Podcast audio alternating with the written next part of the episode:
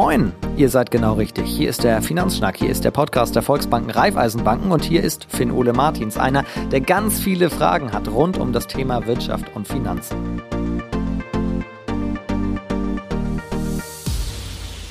Heute mit einem Thema, dass er in den vergangenen Jahren immer wichtiger wird. Es geht heute um Nachhaltigkeit. Es wird immer selbstverständlicher, umweltbewusst zu handeln und das Thema Nachhaltigkeit hat immens an Bedeutung gewonnen. Wenn man sich damit mal auseinandersetzt, sein Erspartes anzulegen, dann stößt man auch auf den Begriff, nämlich auf den Begriff nachhaltige Investments. Was ist das eigentlich? Ich möchte wissen, warum Geldanlage überhaupt umweltbelastend sein kann. Wie wird es nachhaltig gemacht? Und wie kann ich mein Erspartes mit gutem Gewissen investieren? Und deswegen habe ich mich verabredet mit Dr. Henrik Ponsen, der bei Union Investment die Abteilung Nachhaltigkeit im Portfolio-Management leitet. Hallo, Herr Dr. Ponsen. Hallo, Herr Martins. Nachhaltigkeit, großes Thema, sogar so groß, dass es bei Ihnen die Abteilung gibt. Was ist Ihr Aufgabenbereich?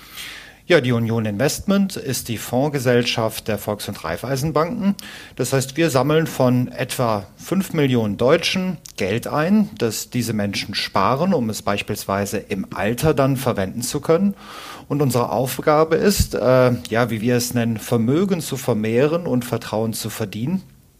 Und das beinhaltet eben auch, dass wir uns Gedanken darüber machen, dass das Geld nicht irgendwie angelegt wird, sondern verantwortungsvoll und dazu gehört, dass man ganz systematisch Nachhaltigkeitskriterien berücksichtigt. Wie das funktioniert, vielleicht kommen wir da im weiteren Verlauf des Gesprächs nochmal drauf. Auf jeden Fall, weil ich war tatsächlich etwas überrascht, als ich zum ersten Mal davon gehört habe, nachhaltige Geldanlage, weil Nachhaltigkeit geht bei mir im Kopf erst einmal Richtung Umwelt und so weiter, umweltbewusst leben. Ist es jetzt nur ein Trend, dass man sagt, auch im Bankenwesen, wir müssen hier nachhaltiger handeln oder kann eine Geldanlage tatsächlich irgendwie umweltmäßig belastend sein? Was steckt dahinter? Das ist zwar durchaus auch ein Trend, auf den das ein oder andere Finanzinstitut erst kürzlich aufgesprungen ist, aber wenn ich in diesem Bild bleiben darf, wir sind in diesem Trend die Lokomotive. Den ersten nachhaltigen Fonds haben wir bei Union Investment bereits 1990 aufgelegt. Das muss ziemlich lange her sein. Ich war dann noch auf der Grundschule und seitdem haben wir nicht aufgehört, dieses Thema weiterzuentwickeln und sind deswegen auch jetzt hier bei Marktführer mit 61 Milliarden Euro, die wir nachhaltig investiert haben derzeit. Und was kann man sich darunter vorstellen? Das ist mehr als umweltfreundliches Anlegen. Denn Nachhaltigkeit bedeutet in Finanzfragen die systematische Berücksichtigung der Umweltbilanz eines Unternehmens, der Sozialbilanz eines Unternehmens und der Art und Weise, wie ein Unternehmen sich organisiert hat. Man nennt das im Fachsprech Corporate Governance. Um das vielleicht so beispielhaft zu erläutern, ähm, welchen CO2-Fußabdruck eine Unternehmung hat. Das ist spannend für die Umweltbilanz ob eine Unternehmung beispielsweise in der Lieferkette in Kinderarbeit involviert ist. Ist eine wesentliche Frage der Sozialbilanz. Und ob ein Unternehmen einen Aufsichtsrat hat, der erstens kompetent besetzt ist, zweitens unabhängig ist und drittens auch ja tatsächlich genug Zeit investiert, um das Unternehmen gut zu überprüfen, sodass die Risiken im Griff sind. Das wäre eine typische Frage der Corporate Governance. Und der Witz ist jetzt, das sind zwar drei wesentliche Fragen, die im Grunde genommen dem gesunden Menschenverstand folgen, aber das sind drei Fragen, die werden nicht in einer klassischen Unternehmensbilanz beantwortet. Und deswegen muss man zu der Analyse von Bilanzen, das nennen wir Fundamentalanalyse, also eine rein ökonomische Analyse, muss man eben sich auch noch die Mühe machen zu fragen, wie sieht denn ein Unternehmen ökologisch, sozial und von der Art der Organisation her aus. Und das machen wir mit insgesamt 16 Analystinnen und Analysten bei mir in der Abteilung und untersuchen hier jeden Tag aufs Neue, welche Unternehmen stehen da gut, welche stehen da schlechter und welche stehen vor allen Dingen im Vergleich zu anderen besser da. Und wie entscheiden Sie das? Das entscheiden wir einmal dadurch, dass wir äh, uns vor neun Jahren eine große Plattform gebaut haben. Das heißt, äh, ein System, nenne ich das mal, wo ganz, ganz viele Daten einfließen. Denn wir können ja nicht 98.000 Wertpapiere jeden Morgen wieder neu manuell untersuchen sondern hier gibt es erstmal eine Datenversorgung, wo also viele ähm, ja, professionelle Anbieter genau diese Daten von Unternehmen erheben. Diese Unternehmen sind nämlich gesetzlich aufgefordert, in Nachhaltigkeitsberichten diese Daten auch zu veröffentlichen. Ah, okay. Und nachdem wir dann diese Daten bei uns eingelesen haben, dann äh, ähm, stellen wir nochmal genauere Fragen, denn wir wissen mehr als diese Marktdaten, Provider, wie man das im Marktsprech nennt, weil wir als ein großer Investor einen direkten Zugang zu den Unternehmen haben. Das heißt, über 4000 Gespräche im Jahr führen wir mit Unternehmen, um denen auf den Zahn zu fühlen, was machen die denn in Sachen Nachhaltigkeit. Und ähm, hier ist unser Anspruch, dass äh, ambitionierte Pläne vorgelegt werden und die dann auch verlässlich erfüllt werden. Ähm, und ähm, wie wir das prüfen, das würde jetzt sehr, sehr detailliert werden. Vielleicht können wir da später nochmal drauf eingehen. Aber der Anspruch ist, wir wollen all das wissen, was ähm, am Markt äh, an Informationen erwerbbar ist. Deswegen haben wir alle wesentlichen Datenprovider bei uns angeschlossen. Und zusätzlich wollen wir uns ein Urteil auf Basis der Informationen bilden, die nur wir haben, weil wir eben diesen ja intimen und intensiven Unternehmenszugang haben. Das klingt fast so, als ob Sie Journalisten wären? Äh, mit Journalisten, die haben auch eine ganz wichtige Rolle äh, äh, in dieser Aufgabe. Unsere Nachhaltigkeitskennziffer. Die äh, besteht aus fünf Dimensionen und eine dieser Dimensionen, da geht es um die Erfassung von sogenannten Kontroversen, also negativer Berichterstattung zu Unternehmen. Das heißt, hier haben wir einen Anschluss an einen Datenprovider, einen Datendienstleister, der liest äh, mit künstlicher Intelligenz jeden Tag alle Presseerzeugnisse weltweit aus und ähm, schickt uns die negativen Ergebnisse zu den Unternehmen, in die wir investiert sind oder in die wir investiert sein könnten, zu. Und ähm, dann kann man sich so eine Kennziffer so vorstellen. Äh, wenn gar keine negative Nachricht besteht, dann hat man 100 von 100 Punkten. Und mit jeder schlechten, validierten, also bestätigten Nachricht, die eintrudelt, äh, bewegt sich dieser Wert nach unten, also von 100 Richtung 0. Und genauso haben wir auch eine Kennziffer zwischen 0 und 100 für die Umweltbilanz, für die Sozialbilanz, für die Corporate Governance, also die Art der Unternehmensführung und auch für das, was wir nachhaltiges Geschäftsfeld nennen. Also ob die Produkte von einem Unternehmen denn nachhaltig genannt werden können und nicht nur die Art und Weise, wie Produkte hergestellt werden. Und aus all dem zusammen, aus diesen fünf Dimensionen, errechnen wir dann eine Kennziffer. Stellen wir uns mal vor, die, Unter die Kennziffer von einem, Unternehmen wäre 73. Und ähm, dann fragen wir uns, sind jetzt 73 gut oder schlecht? Und um das zu beantworten, vergleichen wir dann das Unternehmen mit den vergleichbaren Unternehmen, also zum Beispiel Stahlhersteller mit Stahlherstellern, Banken mit Banken. Und wir gucken natürlich auch absolut, also ohne jetzt diesen Vergleich aufzumachen, was haben denn so die Besten? Mhm. Und dann ist der Ziel, das Ziel, dass ein nachhaltiges Investment eben überwiegend in der besseren Hälfte ähm, investiert ist und nur dann in die untere Hälfte greift, wenn es ein Unternehmen ist, was zwar noch nicht nachhaltig ist, aber extrem ambitioniert nachhaltig wird. Weil das wollen wir dann natürlich als Investor unterstützen. Es hilft ja nichts, wenn wir das Geld beispielsweise nur in Bioimkereien investieren würden. Die wären dann zwar alle perfekt nachhaltig, aber damit kriegen wir ja die Welt und den Klimawandel nicht gestaltet. Sondern wir müssen die Welt, wie sie ist, verändern. Und deswegen versuchen wir sehr breit die Unternehmen zu analysieren und eben Veränderungen anzustoßen und zu erreichen. Okay, also es kommt auch auf Visionen an. Ein Unternehmen müsste dahingehend auch eine Vision für die Zukunft haben, sozusagen. Das ist dann auch positiv. Ja, wir sind da aber noch strenger. Sie äh, kennen vielleicht, Herr Martins, äh, diesen äh, Spruch von unserem ehemaligen Bundeskanzler, wer Visionen hat, soll besser zum Arzt gehen. Helmut Schmidt. Und ähm, genau. Und ähm, ja, heißt also, Vision, also reine Absichtsbekundung, die sind zu wenig. Man braucht einen echten Plan. Das heißt, wir fragen danach, wie sieht es denn mit eurem Produktportfolio aus? Plant ihr da mehr nachhaltige Produkte in Zukunft zu bauen und weniger nicht nachhaltige? Wir fragen weiterhin, wie sieht es denn mit den Produktionsprozessen aus? Wie werden die dann effizienter gemacht, um Energie zu sparen? Und zum Dritten fragen wir, wie macht ihr eure Prozesse denn insgesamt transparenter, so dass man überhaupt erfahren kann, wie viel CO2 beispielsweise wird denn produziert? Wie sieht es denn mit Arbeitsrechten und äh, anderen ja gerechtfertigten Ansprüchen von Menschen aus? Wie werden die gewahrt?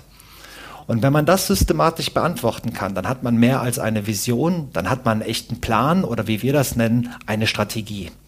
Und wenn diese Strategie glaubwürdig ist und wir gute Gründe haben, annehmen zu dürfen, dass diese Strategie auch verlässlich mit Maßnahmen umgesetzt wird, dann sind wir dabei, auch dann, wenn das Unternehmen heute noch vielleicht nicht sehr nachhaltig ist. Heißt also nur, damit ich es verstanden habe, auch ein Stahlunternehmen könnte dementsprechend mit einem guten Plan gut gerankt werden. Ja, machen wir das mal ein Beispiel. Ähm, die Stahlproduktion ist ungeheuer energieintensiv Eben. und äh, deswegen auch mit äh, hohen CO2-Emissionen verbunden. Jetzt kann man sagen, ah, deswegen sollten wir auf keinen Fall Stahlunternehmen in nachhaltige Fonds kaufen, weil die sind ja nicht nachhaltig. Und lass einfach nur Unternehmen kaufen, die einen ganz geringen CO2-Abdruck, CO2-Fußabdruck haben.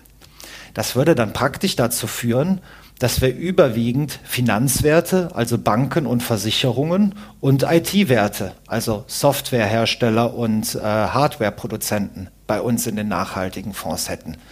Weil äh, also IT-Programme und Bankkonten und Versicherungen, dafür braucht man nicht viel Energie. Da hat man gerade einen Server stehen und vor den kann man auch, also diesen Server kann man auch mit grüner Energie speisen. Aber dann hätten wir doch nicht wirklich die Welt nachhaltiger gemacht, sondern dann hätten wir eher das Problem umschifft, als es eine Lösung zuzuführen. Wir brauchen auch in einer nachhaltigen Zukunft Stahl. Deswegen ist wesentlich, dass sich die Stahlhersteller auf den Weg machen und beginnen, grünen Stahl zu produzieren. Das bedeutet also eine wasserstoffbasierte Stahlproduktion zu beginnen. Und um das zu machen, das kostet diese Unternehmen Milliarden das können wir auch mit staatlichen Subventionen gar nicht unterstützen. Sprich, wir können nur dann grünen Stahl erreichen, wenn diese Unternehmen auch tatsächlich weiterhin Geld vom Kapitalmarkt bekommen. Und deswegen sagen wir, die Unternehmen, die ja tatsächlich ambitioniert nach vorne gehen und grünen Stahl in Zukunft äh, herstellen wollen, die helfen uns doch als Gesellschaft nachhaltiger zu werden. Deswegen sollten wir in die auch weiterhin investieren. Diejenigen, die hier aber nur eine Vision äh, äh, veröffentlichen und in Wahrheit gar nichts machen oder die noch schlimmer sagen, ja, das geht gar nicht mit Wasserstoff und anderen innovativen Verfahren. Wir brauchen weiterhin einfach braunen Strom, alles andere wäre sowieso zu teuer. Denen sagen wir, nee, für euch ist, unsere, ist in unseren nachhaltigen Produkten kein Platz. Mhm. Okay, das heißt also, wenn wir von nachhaltiger Geldanlage allgemein sprechen, beschreibt das eigentlich nicht die Geldanlage, sondern es geht darum, in nachhaltige oder in nachhaltig denkende Unternehmen zu investieren. Ja, und zwar deswegen, weil wir Geldanlage brauchen als Gesellschaft, um das Kapital dorthin zu bringen, wo es tatsächlich zu Lösungen führt. Lösungen zu einer nachhaltigen Zukunft. Und das erreichen wir nicht, wenn wir das Geld nur dort unterbringen, wo das Problem gar nicht besteht, sondern wir müssen das Geld dort unterbringen, wo das Problem gelöst werden kann. Also ist nachhaltige Geldanlage auch, dass einfach darauf verzichtet wird, in die Aktien bestimmter Unternehmen zu investieren. Genau. Deswegen, also begonnen hat diese, dieses Unternehmen der nachhaltigen Geldanlage vor, also bei uns, und das ist auch etwa weltweit so, vor drei Dekaden. Das begann ehemals so als ethisches Investieren. Also, dass man in äh, äh, Unternehmen, die ethische Mindeststandards nicht erfüllen, dass man in die nicht investiert. Wie kann man sich das vorstellen? Das sind einmal Unternehmen, die ein gewisses Geschäftsgebaren an den Tag legen, das einem nicht gefallen kann. Da nannte ich schon Beispiele, Kinderarbeit oder Korruption beispielsweise. Aber auch Geschäftsfelder gehören dazu. Also beispielsweise Unternehmen, die Pornografie produzieren, die äh, äh, scharfen Alkohol produzieren, Waffenhersteller, ähm, äh, Unternehmen, die in Tierversuche zu äh, äh, nichtmedizinischen Zwecken involviert sind. All das sind Unternehmen, die sind draußen. Auch Unternehmen, die sich ähm, ähm, großen Me Menschenrechtsverletzungen jetzt außerhalb von Kinderarbeit äh, ähm, ja, sich da Dinge zu Schulden haben kommen lassen und das bestätigt ist. Auch die sind außen vor. Ähm, ein zweites Beispiel ist für die Anwendung von Ausschlusskriterien, und das ist das, was ich gerade versuche beispielhaft zu erläutern, sind nicht nur Geschäftsgebaren, sondern die Geschäftsfelder, in denen Unternehmen äh, ähm, aktiv sind. Und ähm, da ist beispielsweise eine jüngste Entscheidung von uns, dass wir gesagt haben, Kohle ist ein Geschäftsfeld, das ist absolut nicht nachhaltig, da wollen wir rausgehen. Und äh, deswegen, wer mehr, mehr als 5% seines Umsatzes mit der Förderung von Kohle macht, der ist bei uns draußen. Und nicht nur für die nachhaltigen Fonds, sondern im Übrigen für alle Fonds. Und ähm, ja, so kann man schön erläutern, wie quasi dieser, dieser Beginn des Unternehmens, ne? nämlich dass man gesagt hat, das, was nicht ethisch ist, soll raus. Das ist immer noch wichtig, das ist immer noch ein Kern, aber es ist vieles dazugekommen. Es hat nämlich mittlerweile auch ein ganz, ganz starkes ökonomisches Interesse, was dahinter steht. Denn ähm, ja, wer solche Kontroversen produziert, ne, der hat eine negative Reputation und das ist meistens schlecht für den Aktienkurs. Deswegen ist das gut sozusagen für das Risikomanagement von einem Fonds, dass man nicht in solchen Unternehmen investiert sind und diese Reputationsrisiken nicht für sich mitnimmt. Oder ähm, wer ganz viel CO2 emittiert und dafür aber keinen Plan hat, CO2-Emissionen werden in Zukunft wahnsinnig teuer sein. Im Moment zahlt man da 25 Euro in der Tonne. In der Vergangenheit zahlte man gar nichts dafür. Und in der absehbaren Zukunft sind da Preispunkte jenseits der 200 Euro pro Tonne erwartbar. Und dann merken Sie, Herr Martins, wie da ein Schuh draus wird. Also jetzt ganz unabhängig davon, ob man für oder gegen Nachhaltigkeit ist, die 200 Euro pro Tonne müssen alle zahlen. Und Unternehmen, die große Kosten für diese CO2-Emissionen haben, die können natürlich weniger Gewinn machen. Und so interessiert das den Anleger, also den Investor oder die, die Investorin, äh, ganz losgelöst von der ideologischen Haltung, wie ein Unternehmen quasi zum, und, äh, zum Thema der Nachhaltigkeit eingestellt ist und was für einen Plan es da verfolgt. Also alles hängt tatsächlich miteinander zusammen. Wenn, wenn Sie sagen, das Unternehmen ist dann ganz außen vor, das heißt, das kommt dann auch gar nicht erst in Ihr Ranking? Oder ist es einfach ganz unten in Ihrem Ranking? Ähm, wir haben für die zwar auch eine Kennziffer, aber die sind so schlecht, dass diese Unternehmen nicht Teil unserer Fonds werden können. Und ab wann, wenn wir nochmal auf dieses Ranking blicken, müssen Sie auch bei Unternehmen, in die Sie bislang investiert haben, sagen, jetzt ist es ganz schön abgefallen, jetzt hat das bei uns keine Zukunft mehr? Wenn die in die untere Hälfte rutschen. Ach so, so pauschal kann man das sagen. Ja, und da muss man nur quasi dann, wenn die in die untere, untere Hälfte rutschen, dann schauen wir uns das ganz nochmal, ganz genau nochmal an, wie deren Zukunftsplan ist, weil untere Hälfte heißt aktuell nicht nachhaltig genug. Ja. Und wenn dann aber der Zukunftsplan ist, in wenigen Jahren sind wir top nachhaltig, und wir brauchen, um das zu werden, das Geld und wir können nachweisen, dass wir das Geld verlässlich verwenden werden. Dann würden wir denen noch eine Zeit Aufschub gewähren und da drin bleiben. Aber das sind Ausnahmen. Und Ausnahmen, die wie gesagt nicht Folge falscher Kompromisse oder gar Folge von Feigheit wären, sondern das folgt aus der Sache selbst. Gerade diejenigen, die ganz viel Probleme produzieren, die müssen wir einer Lösung zuführen. Sonst verweigern wir uns dem Problem, statt es zu lösen. Das ist aber unser gemeinsamer Auftrag. Dann lohnt es sich für die. Jetzt natürlich die Frage für mich, lohnt sich das auch für mich? Also wie sehen die Renditen von nachhaltigen Investments aus? Wie, wie ist der Unterschied dazu klassischen? Mhm.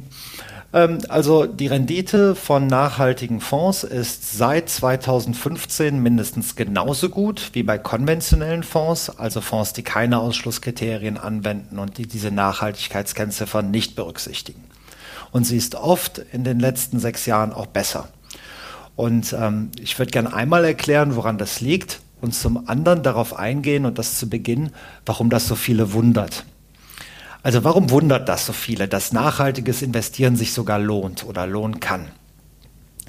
Wir machen als Konsumenten sehr häufig die Erfahrung, dass wenn wir vor der Wahl stehen, kaufe ich ein normales Produkt oder ein nachhaltiges Produkt, dass wir dann merken, hm, irgendwie ist das Nachhaltige teurer.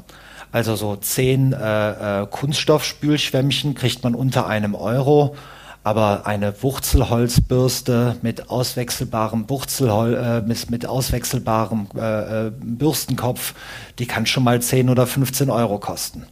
Und dann stellen wir uns ans Spülbecken und merken, naja, die Spülbürste, die ist aber gar nicht notwendigerweise besser als so ein Spülbürstchen, äh, als so ein Spülschwämmchen. Funktioniert gar nicht besser. Und diese Erfahrung, die wir als Konsumenten machen, die übertragen wir dann in unsere Rolle als Investoren. Also wenn wir uns fragen, sollen wir, nachhalt, sollen wir nachhaltig investieren oder konventionell? Und das ist ein Stück weit ein gedanklicher Kurzschluss. Denn konsumieren, das ist immer in der Gegenwart. Welchen Nutzen habe ich jetzt? Mhm. Aber beim Investieren geht es darum, welchen Wert hat eine Sache langfristig und in der Zukunft. Und da ist es eben so, dass wir in der Zukunft wissen, die Berücksichtigung von Nachhaltigkeit macht sich bezahlt, denn einmal haben nachhaltige Unternehmen geringere Kosten, weil sie weniger beispielsweise für, für ihre CO2-Emissionen zahlen. Und zum Zweiten wissen wir ja, dass wir immer mehr nachhaltige Produkte nachfragen. Das heißt, diese Unternehmen haben auch potenziell höhere Umsätze. Und wenn ich einen höheren Umsatz und einen geringeren Kostensatz habe, dann habe ich unterm Strich mehr Gewinn. Und was sind heutige Aktienkurse? Ja, das ist unsere Sicht, das sind unsere Erwartungen auf zukünftige Gewinne. Und so merken Sie, wie ein Schuh daraus wird. Ein heutiger Aktienpreis bildet eine zukünftige Gewinnerwartung ab. Und das ist was anderes, als heute entweder mit einer Bürste oder einem Schwämmchen zu spülen. Aber Aktien ist ein sehr gutes Stichwort. Heißt das denn, also nachhaltige Geldanlage klingt nachhaltig, ist normale oder die klassische Geldanlage nicht nachhaltig? Widerspricht sich das? Oder kann man das kombinieren? Ähm, nee, das ähm, ist kein Unterschied wie zwischen Schwarz und Weiß. Ja, also der Unterschied zwischen Grün und Braun ist eben anders als der zwischen Weiß und Schwarz. Heißt also, äh, sicherlich äh, investieren konventionelle Fonds, also normale Fonds, auch mitunter in Titel, die nachhaltige Fonds ausgeschlossen haben. Das wäre ein Unterschied. Wer also für sich sicher ausschließen will, dass er beispielsweise in Waffen investiert, dass er beispielsweise in Kohleabbau investiert, dass er nichts mit Unternehmen zu tun hat, die in wesentliche Kontroversen involviert sind, der kann das erreichen, indem man nachhaltig investiert. Wer aber konventionell investiert, bei dem heißt es ja überhaupt nicht, dass er quasi nur in diesen Dingen oder gar über oder, oder nur überwiegend in diesen Dingen investiert wäre, sondern zu geringen Anteilen eben auch. Das heißt, man bildet dort bei diesen konventionellen Investments eben den gesamten Markt ab und ein kleiner Teil oder ein kleinerer Teil dieses gesamten Markts, das sind eben auch Dinge, die, die nachhaltige Fonds ausschließen. Weiterhin ist es so, dass wir zumindest bei Union Investment verschiedene Dinge einfach für alle Fonds ausschließen. Also nicht nur für die nachhaltigen, sondern auch für die normalen, für die konventionellen.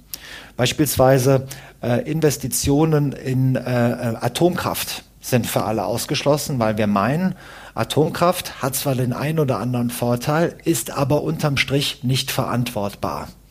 Und deswegen investieren wir dort auch nicht. Ein anderes Beispiel wäre Unternehmen, die sich besonders schlimmer Kontroversen schuldig gemacht haben. Zum Beispiel? Denken Sie, ähm, das war vorletztes Jahr, ähm, an den Staudammbruch in Brasilien. War da in den Tagesthemen und auch in anderen Medien, dass ein Staudamm dort gebrochen war und über 300 Menschen ihren Tod gefunden haben, deswegen, weil sie quasi unter dieser Schlammlawine beerdigt worden sind. Und ähm, wir haben dann einen Brief geschrieben an äh, den Vorstandsvorsitzenden äh, von Wale, so hieß die Unternehmung, und haben gebeten, uns doch zu erklären, warum es eigentlich gar nicht zu diesem Vorfall hätte kommen dürfen und vor allen Dingen, wie sicher ausgeschlossen werden kann, dass sich sowas in Zukunft wiederholt. Und ähm, die Antwort hat uns nicht zufrieden gestimmt und ähm, deswegen sind wir dann da rausgegangen. Und wir gehen dann nicht nur einfach so still und leise raus, sondern sind dann auch an die Presse gegangen. Und letztlich hat das dazu geführt, dass sich dann in London eine Allianz gebildet hat von ganz, ganz vielen Investoren, die alle die gleichen Fragen hatten. Nämlich, wo steht denn noch so ein Staudamm und dahinter ein Dorf, was beerdigt werden könnte? Ähm, oder, äh, und, und wie finden wir das heraus? Und es gab keine Datenbank, wo sowas drin stand. Und mit der Macht von wirklich ganz, ganz vielen Milliarden, also vielen Investoren, die sich da zusammengetan haben, haben wir dann alle Minenunternehmen angeschrieben im letzten und vorletzten Jahr. Und mittlerweile gibt es so eine Übersicht und die Welt ist ein Stück weit sicherer geworden. Und ich berichte das Beispiel, weil es zeigt, wie groß doch die Macht des Kapitalmarkts ist, wenn er sich für die richtigen Sachen einsetzt. Ähm, politisch hätte man das kaum so schnell erreichen können, weil ja die Gesetzgebung in unzähligen Ländern, wo Staudämme stehen, hätte geändert werden müssen. Aber ähm, mit der Macht der Milliarden äh, war den Minenbetreibern klar, da müssen wir reagieren, weil ohne Zugang zum Kapitalmarkt können wir keine Zukunft gestalten. Stark, also man kann schon etwas gemeinsam erreichen. Das ziehe ich damit raus als erstes. Und als zweites, jetzt für mich persönlich, als kleiner Mann, der vielleicht ein bisschen nachhaltig äh, investieren möchte, der muss sich auch informieren. Der muss gucken, was, was kann ich tun, um nachhaltig eben auch Geld anzulegen? Worauf muss ich da achten, wenn ich das in Zukunft tatsächlich vorhabe? Ähm, einmal darauf, dass man sich gut beraten lässt, das heißt den Weg zu seiner geschätzten Beraterin oder zu seinem Berater wählt und sich dort erstmal informiert, was gibt es denn? Denn äh, den perfekten Fonds oder das perfekte äh, Produkt für alle, das kann es nicht geben. Was für einen passt, das hängt ganz davon ab, wie lang kann man das Geld sparen, wie viel Geld hat man übrig, wie viel Risiko ist man bereit zu ertragen und auch, wie wichtig ist einem Nachhaltigkeit, will man ganz viel davon oder reicht ein bisschen. Und abhängig davon, welche Vorlieben, also welche Präferenzen man dann dort äußert, eignen sich dann eben auch verschiedene Produkte. Ähm, und ähm, ich glaube, am Anfang steht also die Auseinandersetzung mit der eigenen Erwartung und dem eigenen Bedarf. Das klingt so einfach, aber ist oft so schwierig, ja, denn äh, manche ver verwechseln das Investieren, also das langfristige Geldanlegen, um beispielsweise im Alter oder in einer anderen Zeit in der Zukunft, beispielsweise für die Ausbildung oder für den Hausbau, also wenn man schon so fünf bis zehn Jahre Zeit hat, das ist Investieren. Verwechseln das mit bloßem Spekulieren, also das schnelle Geld am Kapitalmarkt machen.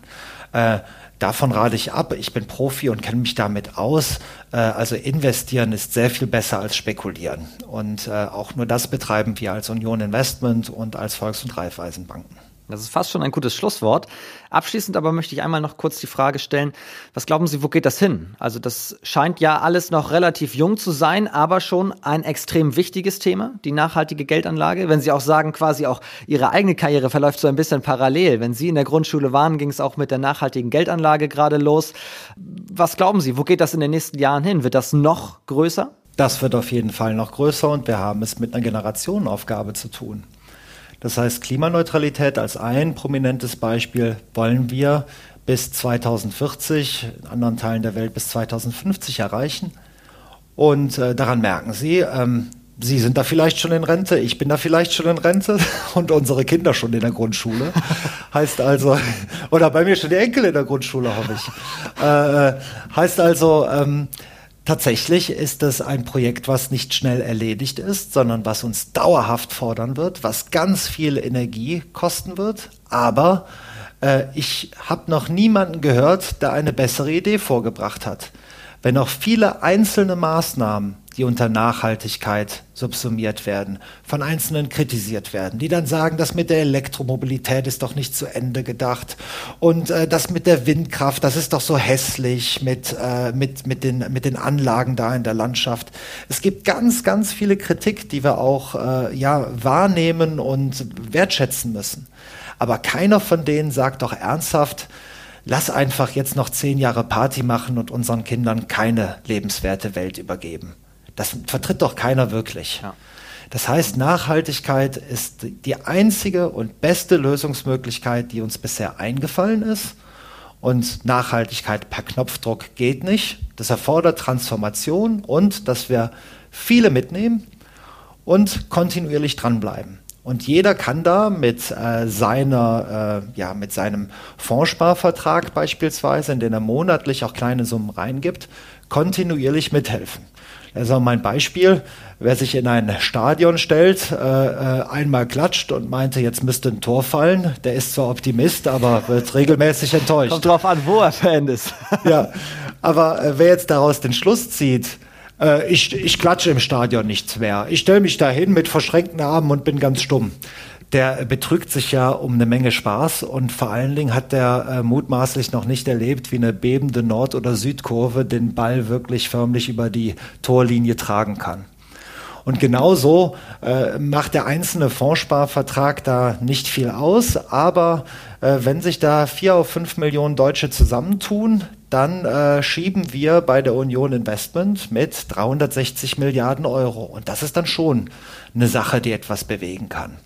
Und eben habe ich das Beispiel von den Staudämmen beispielsweise gebracht. Es gibt viele, viele andere, äh, wie wir Autoindustrie verändert haben. Jetzt beispielsweise kümmern wir uns darum, dass die ihre Autobatterien auch tatsächlich mit grünem Strom und nicht mit braunem Strom produzieren und machen hier Druck äh, oder dass die Arbeitsverhältnisse in den Minen, wo seltene Erden gefördert werden, die wir für die Batterieproduktion ja so notwendig brauchen, dass die Arbeitsverhältnisse dort auch menschenrechtskonform sind. All das sind Dinge, da können wir mit der Sprache des Kapitals einiges erreichen. Und deswegen, wenn wir da nach diesem alten Motto, gemeinsam sind wir stark, äh, uns zusammentun, können wir einiges erreichen.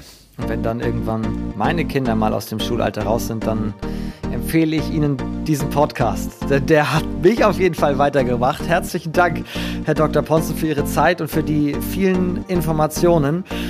Ähm, ich glaube, das bringt viele weiter und das bringt auch Gutes in die Welt. Das muss man auch mal sagen. Das ist ja nicht nur eine Plattitüde. Ja, vielen Dank, Herr Martins. Und vielleicht noch ein Tipp am Schluss.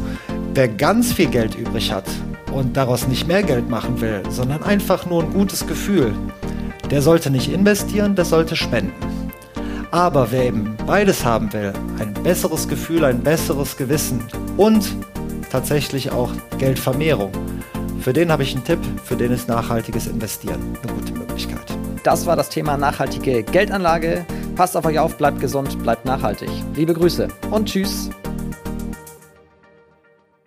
Und abschließend noch ein rechtlicher Hinweis. Für die Richtigkeit und Vollständigkeit der hier gemachten Angaben kann keine Gewähr übernommen werden. Mit dieser Veröffentlichung wird kein Angebot zum Kauf, zum Verkauf oder zur Zeichnung von Wertpapieren oder sonstigen Finanzinstrumenten unterbreitet. Die enthaltenen Informationen und Einschätzungen sind keine Empfehlungen. Sie stellen keine Anlageberatung dar und ersetzen auch keine Anlageberatung. Angaben zu historischen Wertentwicklungen sind kein Indikator für zukünftige Wertentwicklungen. Der Wert jedes Investments kann sinken oder steigen und Sie erhalten möglicherweise nicht den investierten Geldbetrag zurück.